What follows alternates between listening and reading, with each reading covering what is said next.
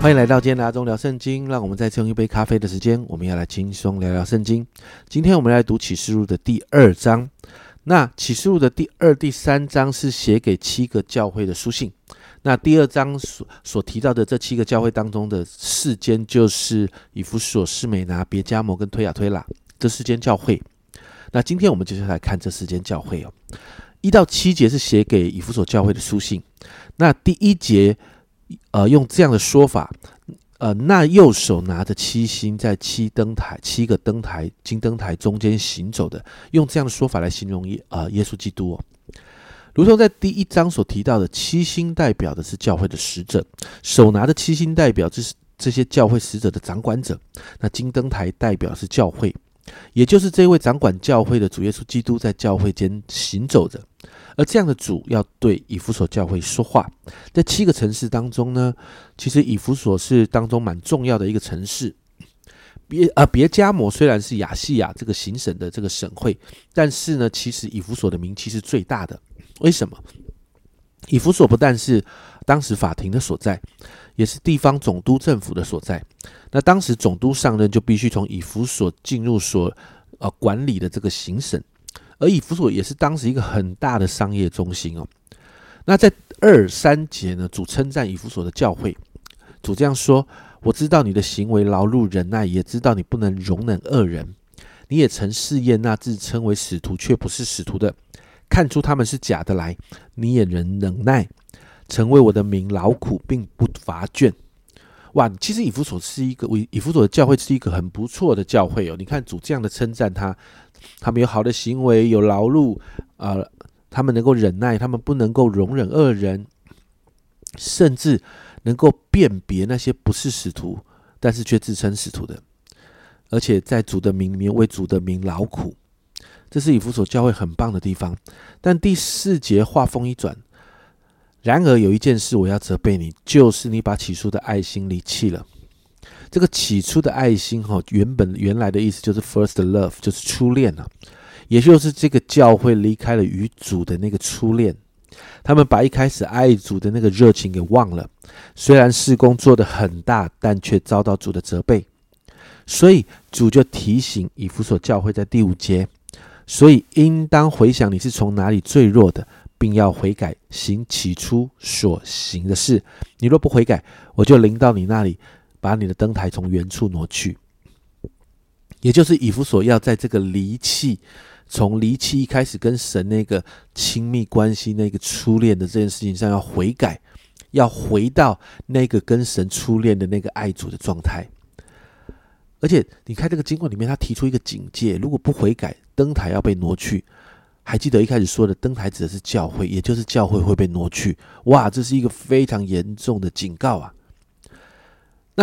但是在这个经文里面呢，你看到主仍然对以弗所教会抵挡这个尼格拉党这个异端哦，很赞赏。尼格拉党其实在当时是一个在当时许多教会里面流行的一个异端呢。那以弗所教会是抵挡这个尼格拉党是非常的强硬的，所以这是在呃主耶稣在这一点上面是赞赏这个教会的。那在第七节是一个结论：圣灵向众教会所说的话，凡有耳的就应当听，得胜的。我必将神乐园中生命树的果子赐给他。那这是给以弗教以弗所教会这些得胜者的应许。这些得胜者有生命树的果子等着他们。接着八到十一节谈到士美拿教会。那这个城市也是亚细亚的最重要的城市之一。它甚至呢跟以弗所是共争亚细亚第一城市的这个头衔呢。士美拿呢，它是一个天然的优良的商港，商业活动。非常的密集，但是斯美拿也是最早敬拜罗马皇帝的城市之一，所以在斯美拿有罗马皇帝的一个庙啊。那主对斯美拿说话的时候是这样介绍自己的：那首先的、幕后的、死过又活的，代表主是从死而复活。那其实这个是呼应了斯美拿这个城市的历史啊。这个城市在西元前五百八十年被啊整个毁掉啊。但是呢，在西元前两百九十年重新建造，也是经历死而复活。那在给这个教会的信息里面，我们看见这个教会正在面对苦难跟贫穷啊，他们是真的在面对基督徒真在这个当时面对一个很大的逼迫，所以他们是很贫穷的。但后面一个夸胡，主却说他们在灵里是富足的。因此，面对当时呢，其实士美拿是被他被当时的一些在外外地的犹太人被这些犹太人迫害啊。那在这个面对这个迫害的当中，在士美拿的信徒可以坚持下去。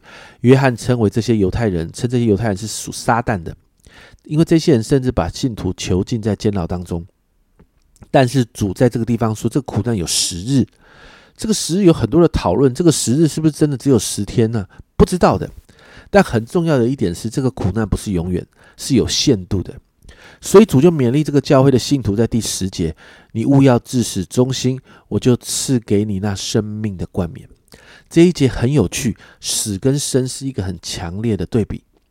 对主至始忠心，反而能得着永生的冠冕，并且应许得胜的人不受耶稣再来审判后那个在硫磺火湖的那个刑罚当中，也就是不受第二次的死哦。而斯美拿教会也是这期间教会唯二没有被主责备的教会之一啊。接着十二到十七节是给别加摩教会的书信。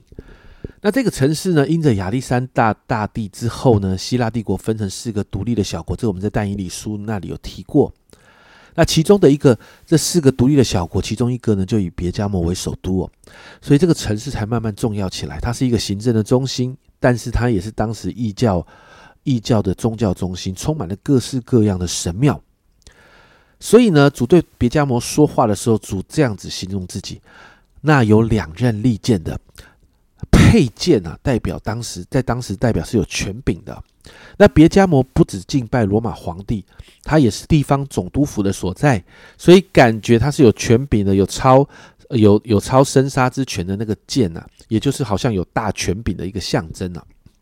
所以主一开始就要别加摩教会的人知道，虽然看起来别加摩这个城市很有权柄，但有一个权柄是超乎这世上任何政府的权柄之上的。接着主告诉信徒，主知道他们所居住的地方有魔鬼的权势，因为是异教敬拜的中心，更是敬拜罗马皇帝重要的地方。但是主称赞教会的信徒在面对这个安提帕殉道，那圣经其实给这个关于安提帕殉道这件事情，圣经给的资料没有很多。但是知道有一个殉道，有一个信徒殉道了。面对这样的逼迫的时候，信徒们仍然坚守主的道，没有弃绝主的坚守主的名，没有弃绝主的道。主说这个是值得嘉奖的，但是主仍然对他们有责备。十四十五节，因为在你那里有人服从了巴兰的教训，这巴兰曾教导巴勒将绊脚石放在以色列人面前，叫他们吃祭偶像之物，行奸淫的事。你那里也有人照样服从了尼格拉一党人的教训。别加摩教会呢，他面对外来的逼迫，哈，是顶得住的；但是面对教会之间那个错误的教导跟异端，就是这个我们刚才所提到的尼格拉党一人，哈，这些教会的异端呢，他们无法抵挡，甚至有一些人就听从了这样的教导，跟从了异端呢，这是主责备他们的部分。所以主提醒他们要悔改，如果不悔改，在十六节。我就快临到你们那里，用我口中的剑攻击他们。口中的剑代表主耶稣基督口里的话。别加摩教会如果不悔改呢，主口里的话就要成为能够致死他们于死地的利剑了。最后在十七节就提到得胜的，我必将那隐藏的玛纳赐给他，并赐他一块白石，石上写的新名，除那领受的以外，没有人能认识。啊，这是这又是一个不容易解释跟了解的经文了。这需要回到别加摩的宗教背景上面来了解它。刚才说到，这是一个敬拜罗马皇帝的地方，所以呢，主在这里提到，信徒不屈服于这个帝王崇拜的仪式的那些献祭，就会得到这个隐藏的玛纳，而玛纳就是天上的食物，也就是这样的人会有从天上来的赏赐，而且要受赏赐一块白石啊。那在当时的异教背景呢，里面进入神庙呢，需要一个像。呃，类似入场券的这样的一个代表身份的石头，那这个石头上面可能有类似像护身符的宗教图案，或者是甚至写上名字等等。那主呢，就用这个类似处境化的方式，让信徒们知道，得胜的人有从天上来的赏赐，而且能够有一块白石，代表最洁净，拥有进入天国的资格，上面更是写着主给我们的新的名字。而且这个名字只有主跟领受的那一个人才知道的名字啊。最后十八二十九节是写给推亚推拉的信啊。推雅推拉教会的信。那推雅推拉这个教会，这个地这个城市是一个商业中心，而且很特别是工会哦，很多的工会组织在那个地方哦。那面对推雅推拉教会呢，主是这样形容自己哦：那眼目如火焰，脚像光明铜的神之子。这里这一段的叙述是很特别的。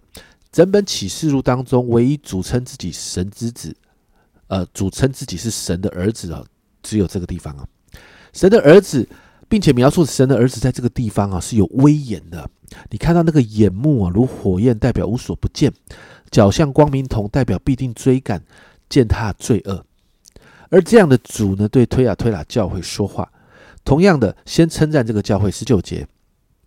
我知道你的行为、爱心、信心、勤劳、忍耐，又知道你幕后所行的善事比企图所行的更多。这是这个教会很棒的地方啊。可是二十二十一节你就看到责备就来了。然而有一件事我要责备你，就是你容让容让那自称先知的妇人耶喜别教导我的仆人。引诱他们行奸淫、吃祭偶像之物。我曾给他们悔改的机会，他却不肯悔改他的淫行。在这里呢，就提到有一个，就是当中有传异端的这些富人的教导啊。那这是教导什么呢？教导可以吃祭拜偶像的食物。那这是很大的诱惑。回到这个刚才说的背景，你知道，在那个充满工会组织的城市里面，如果信徒们不加入这些工会，成为工会的一员，他可能连谋生都会有困难。那在加入工会就有很多的社交的应酬啊的宴席，那这个宴席当中很多都是祭拜过偶像的东西啊，那信徒要不要吃呢？让信徒非常的为难，不妥协可能要面对失业，而刚好在当时就有这些自称是先知的这些富人哈，传错误的真理教导，引诱这些信徒，你可以吃祭拜偶像的东西。让信徒们觉得，哎，这些人自称他是先知哦，所以他的教导是真理呀，所以我们好像就有一个真理可以撑腰，然后也符合我们的商业利益，所以好多的人就陷入这样的罪恶当中。那经文提到，主有给人悔改的机会，但是人却不悔改，所以审判的刑罚要来到。二十二到二十三节，看呐，我要叫他病卧在床。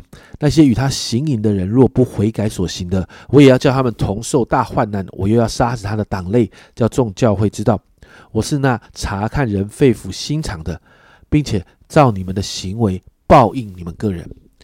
这里就谈到会有瘟疫等等的疾病临到，而是要让教会知道，主是那查看人肺腑心肠的，也就是主看的是人的内心。这些人要因着他们的行为受报应。接着，主也勉励那一些没有跟随这样教导的信徒哦，主应许不将别的担子放在这些信徒身上。也就是说，主对信徒的要求其实很单纯，就是继续做十九节所说的好的行为、爱心、信心、勤劳、忍耐、善行等等，然后不敬拜罗马皇帝跟异教的神明。这就是主要这群信徒所持守的。主说呢，提到啊。得胜的，而且遵守主命令到底的，他的奖赏是二十八到二二十六到二十八节。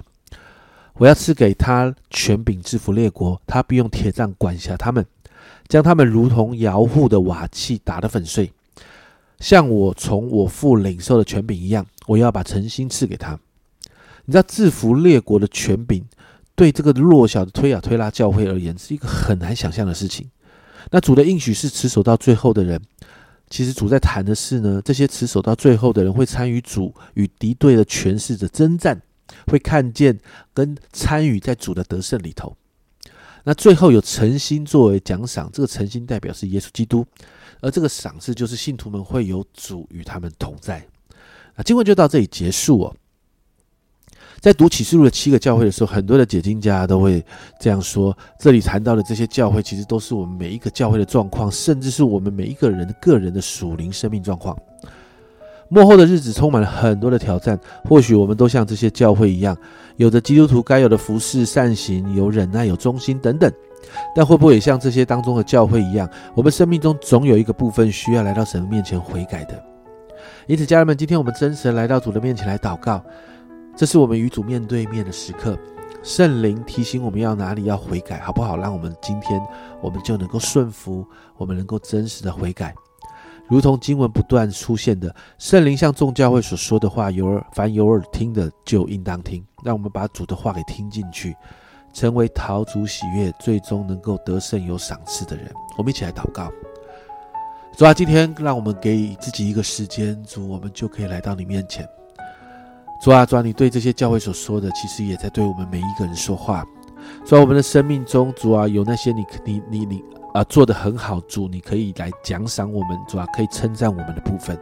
主啊，但是我相信，主，我们每一个人的里头，也有一些是我们需要调整的。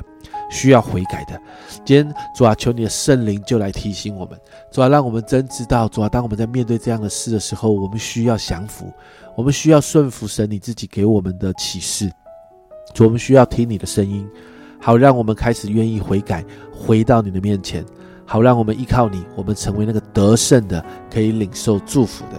耶稣，我谢谢你，谢谢你帮助你自己的，帮助你自己的教会，恩待所有属神的儿女。这样祷告，奉耶稣基督的圣名求，阿门。家人们，今天谈到的是启示录前四个教会的信，做得好，主会赞赏。但当我们需要悔改，圣灵提醒了，我们就真实的悔改，好让我们最终可以成为那个得胜者。领受祝福，是阿忠聊圣经今天的分享。阿忠聊圣经，我们明天见。